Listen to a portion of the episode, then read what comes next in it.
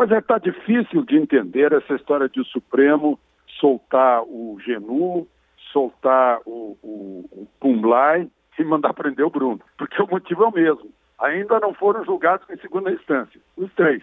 É o mesmo motivo. Então as pessoas estranham. As pessoas acham mais estranho ainda que tenham soltado o Bruno, por ordem do ministro Marco Aurélio, que concedeu habeas corpus. Mas aí julgaram de novo, ele perdeu por 3 a 1. Foi o único voto a favor do Bruno. O Bruno está voltando hoje. Agora o Pumlai e o, e o Genu foram condenados, um a nove anos e dez meses, o outro a oito anos e oito meses.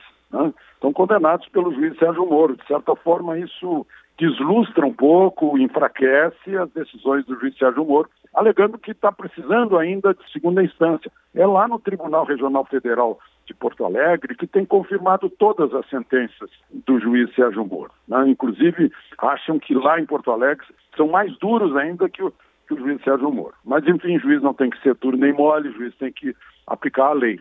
Na verdade, aqui no Brasil, uh, o juiz não é exatamente um juiz, um julgador. É um aplicador de lei, é quase um agente administrativo para interpretar a lei e aplicá-la.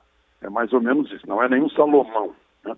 Mas está todo mundo na torcida e, e, agora virou ironia. Né? Estão usando como se fosse aviso em campo de futebol. Né? O Supremo avisa, saem Bumlai e Genu e entra Bruno. Enfim, eu acho que essas, essas coisas meio incompreensíveis merecem até uma certa ironia. De Brasília para a Rádio Eldorado, Alexandre Garcia.